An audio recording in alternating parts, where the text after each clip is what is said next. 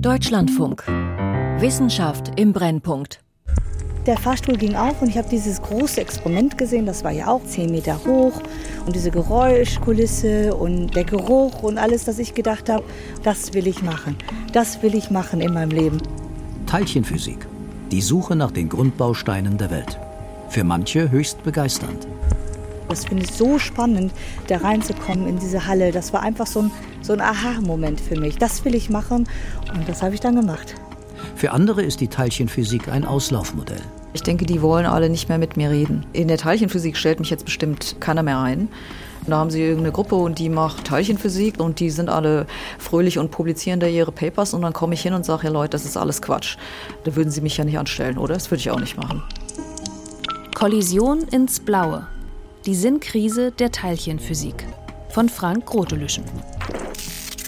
Die Grundzüge liegen schon 50, 60 Jahre zurück, als man angefangen hat, Beschleuniger zu bauen und dort sehr viele neue Teilchen entdeckt hat und sich nach und nach dann ein Modell herausbildete, wie man diese vielen Teilchen dann auch klassifizieren könnte. In seinem Büro denkt Joachim Nich, Direktor für Teilchenphysik, an die Anfangstage seines Forschungsfelds glorreiche Tage. Der Durchbruch war wahrscheinlich 1974 die sogenannte Novemberrevolution, als man im November 1974 das Charm Quark entdeckt hat, was vorausgesagt worden ist in diesem Modell und dann auch dazu führte, dass man dieses Quark-Modell erklären konnte. Das Standardmodell der Teilchenphysik. Materie setzt sich aus Elementarteilchen zusammen aus Quarks und Elektronen, unteilbaren Bausteinen der Atome. Zwischen ihnen wirken Kräfte. Die elektromagnetische Kraft, die starke und die schwache Wechselwirkung. Der Baukasten unserer Welt. Der krönende Abschluss war die Entdeckung des Higgs-Teilchens. 4. Juli 2012. Im Hörsaal des Europäischen Teilchenforschungszentrums CERN in Genf vermeldet Generaldirektor Rolf Heuer einen Triumph. As a layman I would now say I think we have it. You agree? Yeah.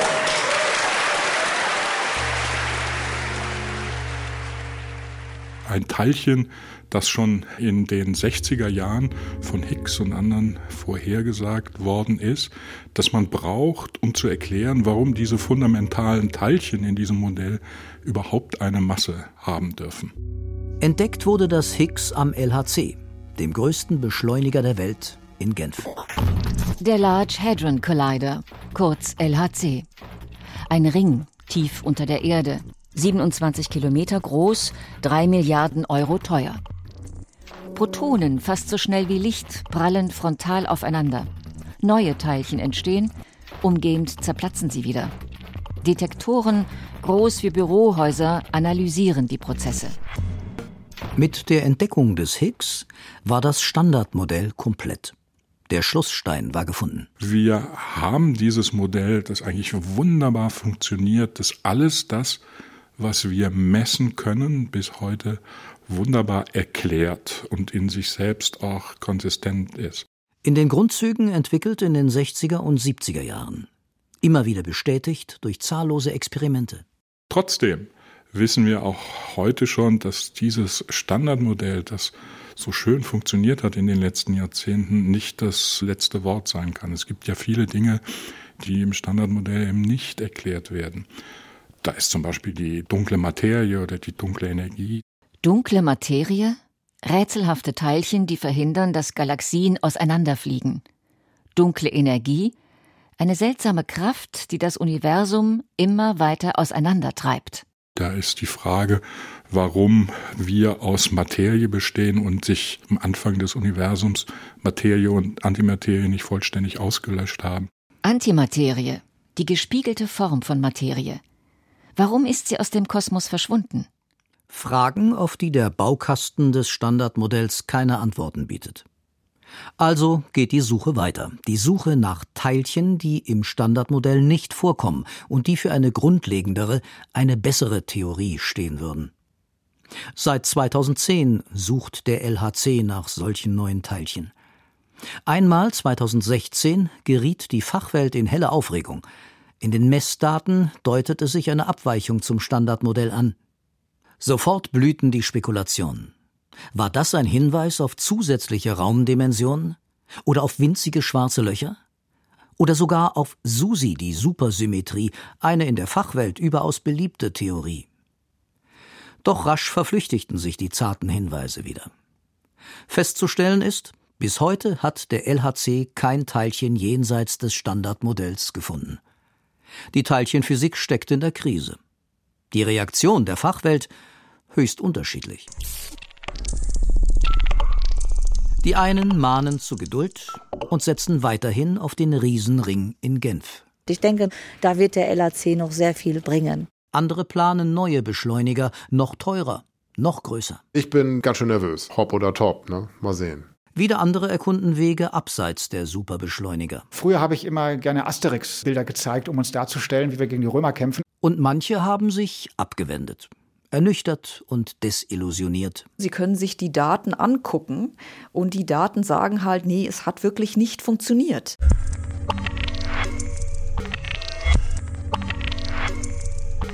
Sabine Hausenfelder. Die Aussteigerin. Das war so einer der ersten Vorträge, die ich überhaupt jemals irgendwo gegeben habe. Anfang der 2000er Jahre. Vor einem Fachpublikum hält die Doktorandin Hossenfelder einen Vortrag über ihre Arbeit. Das Thema könnte der LHC damals noch im Bau winzige schwarze Löcher erzeugen? Das können sie normalerweise nicht machen, weil sie einfach so hohe Energiedichten brauchen, dass sie die nicht an einem Teilchenbeschleuniger produzieren können. Sie können das aber machen, wenn sie zusätzliche Raumdimensionen haben. Ein theoretischer Kniff, rein spekulativ. Diese Raumdimensionen, die müssen aufgerollt sein auf einen kleinen Radius. Das kann man ausrechnen, wie groß das sein muss. Das fängt irgendwie so beim Zehntel Millimeter an und geht dann runter bis auf 10 hoch minus 10 Meter oder so irgendwie sowas. Also halt klein, aber nicht winzig, winzig klein. Ja. Im Hörsaal meldet sich ein Fachkollege. Und da hat mich halt einer gefragt, ja, aber wieso sollten denn die Extradimensionen gerade die Größe haben, sodass man sie am LHC sieht? Und nicht etwa halt noch ein bisschen kleiner, so dass man sie nicht sehen kann und vielleicht halt so klein, dass wir sie an keinem Teilchenbeschleuniger sehen kann. Berechtigte Frage. Meine Antwort darauf war genau dieses Argument von der Natürlichkeit, weil das genau das Argument ist, was in allen Papers drin stand. Ich habe das zwar so wiederholt, weil ich das so gelesen habe und mich selbst blöd gefühlt, aber das haben die Leute so akzeptiert, ne? haben sie dann alle knickt. Und ich saß im Nachhinein da und habe mich halt irgendwie so gefragt, wie, wie funktioniert das eigentlich? Ja, wieso glauben die Leute das? Ein ungutes Gefühl, dem Hossenfelder auf den Grund geht. Sie stöbert in der Literatur und spricht mit Fachkollegen. Natürlichkeit in der Physik? Was ist das eigentlich? Den Begriff der Natürlichkeit finden viele Leute, die mit Physik nichts zu tun haben, ein bisschen äh, schwierig nachzuvollziehen. Das ist schon so sehr spezielles Ding in der Physik. Natürlichkeit. Setzt man in einer physikalischen Theorie die zentralen Zahlenwerte ins Verhältnis, ist dieses Verhältnis in aller Regel weder besonders groß noch besonders klein. Riesige Quotienten, winzige Quotienten, dem Physiker gelten sie als verpönt, als unnatürlich. Stellen Sie sich vor, Sie gehen spazieren und Sie sehen irgendein Feld mit Sonnenblumen zum Beispiel. Dann sind die Sonnenblumen auf dem Feld alle ungefähr gleich groß. Und wenn Sie da jetzt eine Sonnenblume haben, die ist ein paar Millionen Kilometer hoch, dann finden Sie das unnatürlich. Das braucht irgendeine Erklärung.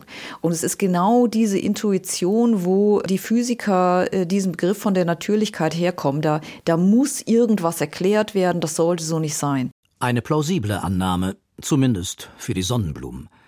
Doch gilt sie auch für die Welt der kleinsten Teilchen, wo ganz andere Regeln gelten, die Gesetze der Quantenphysik? Hossenfelder forscht nach und kommt zu einem ernüchternden Ergebnis. Je mehr ich die Leute gefragt habe, desto mehr habe ich festgestellt, eigentlich hat keiner eine gute Antwort darauf.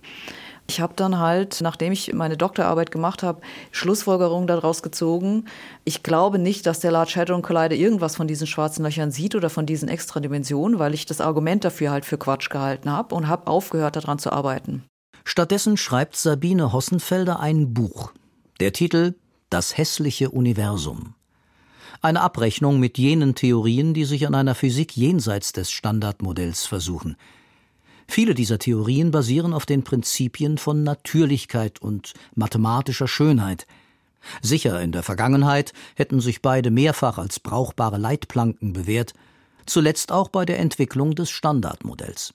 Nur, dass das auch in Zukunft klappt, sei überhaupt nicht garantiert, meint Hossenfelder, denn streng genommen seien Natürlichkeit und Schönheit aus der Luft gegriffen. Wenn Sie versuchen hinzugehen, das mathematisch streng zu formulieren, stellt sich raus, Sie können das nicht. Es geht nicht. Es kommt letzten Endes halt immer auf so ein Argument hinaus. Die Theorie soll halt schön sein auf diese bestimmte Art und Weise. Und ich halte das halt für kein wissenschaftlich gutes Kriterium. Ein Beispiel. Susi, die Supersymmetrie. Der Favorit unter den weiterführenden Theorien. Einer der Gründe, die Natürlichkeit. Laut Standardmodell ist die Masse des Higgs-Teilchens unnatürlich klein. Es ist gleichsam die überlange Sonnenblume im Feld. Doch Susi, die Supersymmetrie, verspricht Rettung. Ihre Gleichungen können die Higgs-Masse ganz natürlich erklären. Die Riesensonnenblume wäre gekappt. Würde Susi stimmen, müsste der LHC die neuen supersymmetrischen Teilchen finden können. Doch solche Teilchen hat der Gigant aus Genf bislang nicht entdeckt. Sie können sich die Daten angucken und die Daten sagen halt, nee, es geht nicht. Und jetzt müssen die Teilchenphysiker sich halt überlegen, was da schiefgegangen ist und halt das auch korrigieren. Ja, so sollte die Wissenschaft funktionieren. Ja, und jetzt wird es interessant, ob das tatsächlich funktioniert. Ich bin mir da leider nicht so sicher. Die theoretische Physik ist auf dem Holzweg. Sie folgt den falschen Prämissen, glaubt Hossenfelder. Sie müsse ihre Prinzipien von Grund auf hinterfragen. Da muss sich was ändern. Da müssen sie halt die Theoretiker dazu kriegen, dass sie da mal drüber nachdenken. Wir wären gut beraten, wenn wir erstmal ein bisschen mehr nachdenken, bevor wir weitere Milliarden in größeren Beschleuniger reinstecken.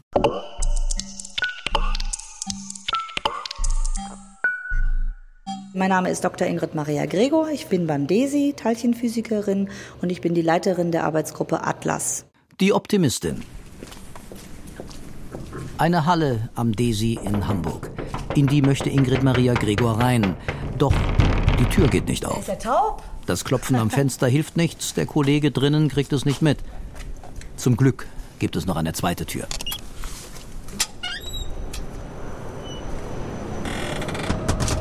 Es ist eine Industriehalle. Also wir haben hier einen Kran, wir müssen hier große Magnete bewegen. Gregor steuert den hinteren Bereich der Halle an. Einen Bunker mit meterdicken Betonwänden. Ein Teststand für Komponenten, die künftig am LHC in Genf zum Einsatz kommen sollen. Dann gehen wir hier mal rum. Die sind nämlich gerade dabei, einen neuen Detektor einzubauen. Das ist gerade alles offen. Das heißt, wir haben einen guten Moment erwischt. Drinnen ist ein Forscherteam gerade dabei, den Prototyp eines Siliziumzählers in den Teststand einzusetzen. Ein Spezialchip, der jene Teilchen registrieren soll, die bei den Kollisionen am LHC entstehen. Im Teststand wird er mit Elektronen beschossen. So lässt sich prüfen, ob er wie geplant funktioniert.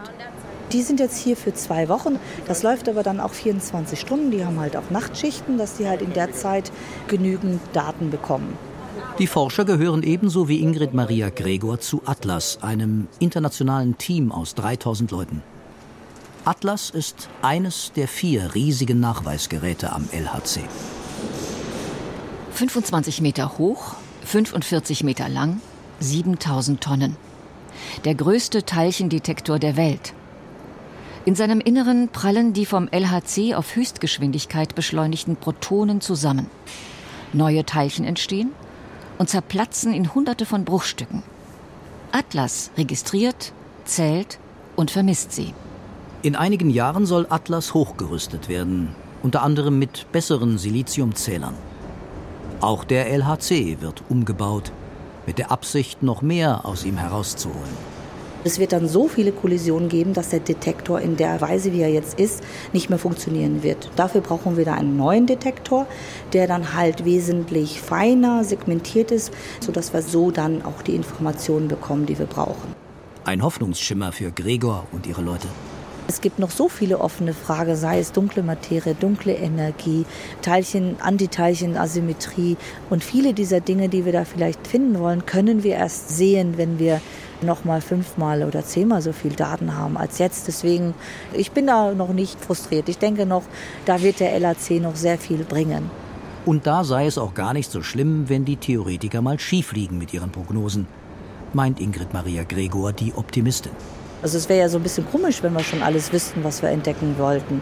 Es gibt viele Theorien, es gibt viele Möglichkeiten, was wir messen können. Wir müssen Geduld haben. Aber für mich ist Forschung ja auch ein bisschen, dass man nicht weiß, was hinten rauskommt.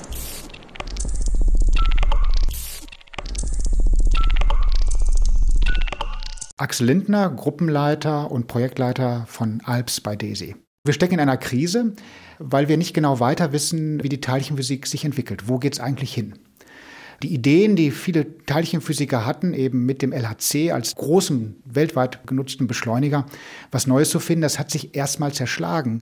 Deshalb verfolgt Axel Lindner einen anderen Weg. Mit dem Nichtfinden von neuen Physik bei LHC ist der Teilchenphysik bewusst geworden, dass sie vielleicht etwas vielfältiger werden muss. Wir müssen überall gucken, wo wir können, auch Lindner will ein neues, bislang hypothetisches Teilchen finden, aber ganz ohne Riesenbeschleuniger. Das Axion. Das Axion. Ende der 70er Jahre von Theoretikern ersonnen, um bestimmte Schwierigkeiten bei der starken Wechselwirkung, einer der vier Grundkräfte der Natur, aus dem Weg zu räumen. Außerdem ein Kandidat für die dunkle Materie, benannt nach einem Konsumprodukt. Well, just about anything they can do, Axion can undo. Das Axion ist ein US-Waschmittel. Diese Unschönheit der starken Wechselwirkung, das wurde reingewaschen durch das Axion. Und plötzlich hat man wieder eine saubere Theorie. so ist das entstanden. 2005 geisterten scheue Hinweise durch die Fachwelt, dass es das Axion tatsächlich geben könnte. Gemeinsam mit einigen Kollegen konzipierte Axel Lindner ein Experiment namens ALPS. 2010 präsentierte das Team die Ergebnisse. Wir haben nichts gefunden. Aber das Beschäftigen mit diesem Themenfeld hat dazu geführt, dass plötzlich viele neue Ideen entstanden sind. Man hat in der Astrophysik Phänomene gefunden aus der Entwicklung von Sternen, aus der Transparenz des Universums, die möglicherweise auf die Existenz von solchen Teilchen hindeuten. Also starten Lindner und Co. nun ALPS 2. Ein Nachfolgeexperiment. Es ist deutlich größer und empfindlicher als sein Vorgänger. Wichtig für so ein Experiment sind eben starke Magnete. Die können wir uns nicht leisten, neu zu entwickeln. Das würde weit das Budget sprengen. Und deswegen nutzen wir alte Magnete, die früher für Hera gebaut wurden. Hera, einst der größte Beschleuniger Deutschlands, ist längst ausgemustert. Doch die Magneten von Hera gibt es noch. Sie stecken in tiefgekühlten Röhren. An den Seiten ist schon die Farbe abgeblättert. Das Problem, so wie sie sind, können Lindner und seine Leute die Magneten nicht brauchen. Sie sind gekrümmt und für das Experiment müssen sie gerade sein. Also werden sie gerade gebogen, und zwar mit einiger Gewalt. Naja, es ist ungefähr eine Kraft, die vier Tonnen entspricht, mit der man das gerade drücken muss. Und die man dann aber auch durch Stützen dann halten muss, weil sonst biegt sich alles wieder zurück. 20 Magneten, eingebaut in eine alte, verwaiste Hera-Halle. Der Plan? Laserlicht trifft auf die ersten zehn Magneten. Dabei wandelt sich das Licht um in ein Axion. Dieses Axion fliegt durch eine Wand, hinter der Wand stehen die restlichen Magneten. In ihrem Feld verwandelt sich das Axion in Licht zurück. Hochempfindliche Messtechnik weist dieses Licht nach. Die Kosten des Versuchs vergleichsweise bescheidene 3 Millionen Euro. Gelingt das Experiment, wäre das eine Sensation. Mit dem Axion wäre das erste Teilchen jenseits des Standardmodells entdeckt und womöglich das Rätsel der dunklen Materie gelöst. In der Fachwelt galten Lindner und seine Leute lange als Außenseiter. Natürlich ist es in der Physik am Anfang schwierig, wenn man mit neuen experimentellen Vorschlägen kommt. Und so haben wir auch eine gewisse Leidensdurststrecke durchlaufen müssen, um der Community zu zeigen, was wir machen, hat wirklich Hand und Fuß. Und wir haben Aussichten, auch etwas zu finden. Und das haben wir aber in den letzten Jahren geschafft. Also von daher kommen wir langsam auch in den Bereich der etablierten Physik. Ob es Aktionen gibt und ob sie jemals gefunden werden, ist zwar ungewiss. Doch sollte die Suche scheitern, haben sich die Kosten wenigstens in Grenzen gehalten. Das gilt auch für andere Ansätze, bei denen es Teilchenforscher ohne Megabeschleuniger versuchen, wie etwa bei der Suche nach der dunklen Materie. Spezialdetektoren in kilometertiefen Untergrundlabors liegen auf der Lauer, um herumgeisternde dunkle Materieteilchen aufzuschnappen oder durch die Analyse sogenannter Neutrinos. Sensoren im ewigen Eis beobachten Neutrinos, winzige Geisterteilchen aus dem Weltall. Oder durch die Untersuchung des Myons. Das Myon, der schwere Bruder des Elektrons. Gewisse Eigenheiten in seinem magnetischen Verhalten könnten auf neue Physik hindeuten. Ansätze, die an Bedeutung noch gewinnen könnten, wenn andere Pläne scheitern.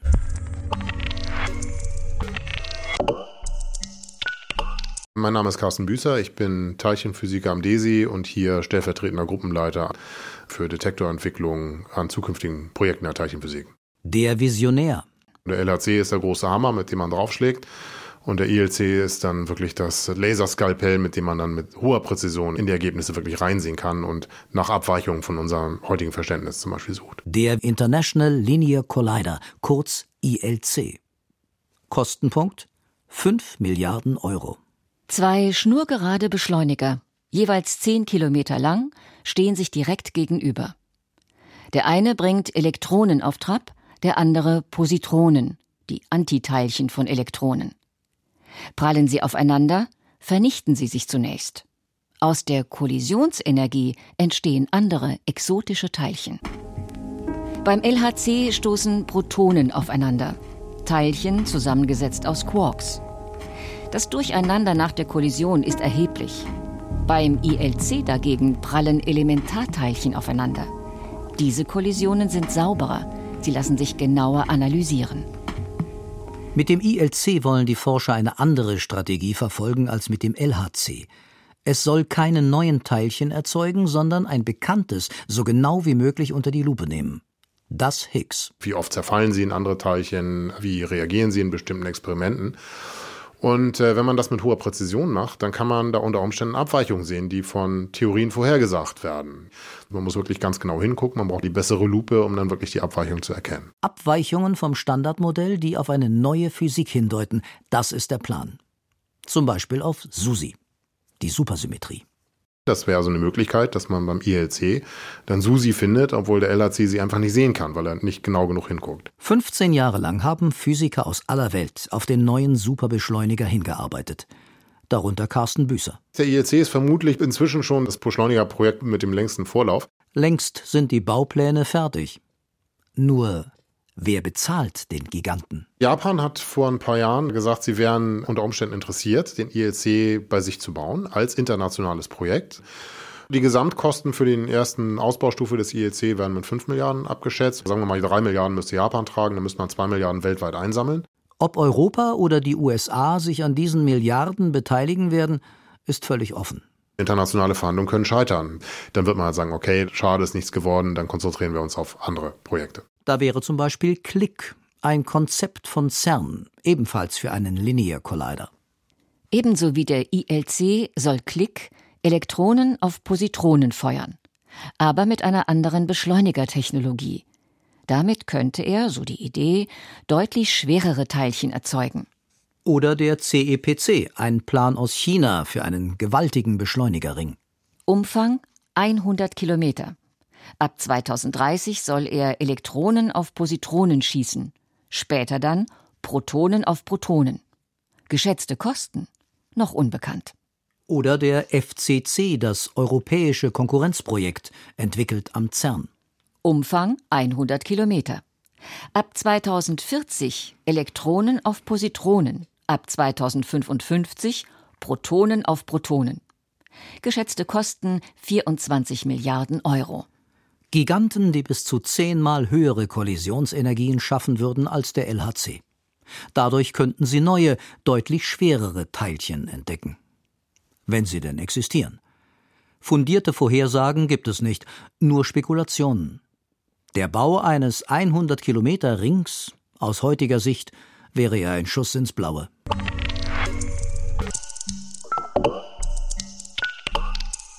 Da muss man sagen, es gibt keine garantierte Entdeckung.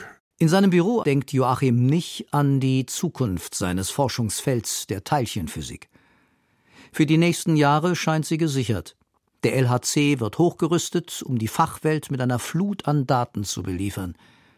Doch wie es danach weitergeht, scheint derzeit völlig ungewiss. Ich glaube, das ist heute und auch in den nächsten Jahren wohl noch zu früh zu entscheiden. Da wird man sehen müssen, was kommt eigentlich beim LHC dann heraus. Sollte der LHC tatsächlich noch auf handfeste Indizien für eine neue Physik stoßen? Die Sinnkrise der Teilchenforschung wäre vorbei. Ein Grund für den Bau neuer Riesenbeschleuniger wäre gegeben. Doch findet der LHC nichts, droht hier der Stillstand. Womöglich bildet das Standardmodell, jenes so unvollständige Theoriegebäude der Teilchenphysik, dann eine Grenze der Erkenntnis. Bis auf weiteres unüberwindbar. Kollision ins Blaue. Die Sinnkrise der Teilchenphysik von Frank Rotelüschen. Es sprachen Elisabeth Hartmann und Volker Risch. Ton und Technik Christoph Schumacher. Regie Anna Panknin. Redaktion Christiane Knoll. Eine Produktion des Deutschlandfunk 2019.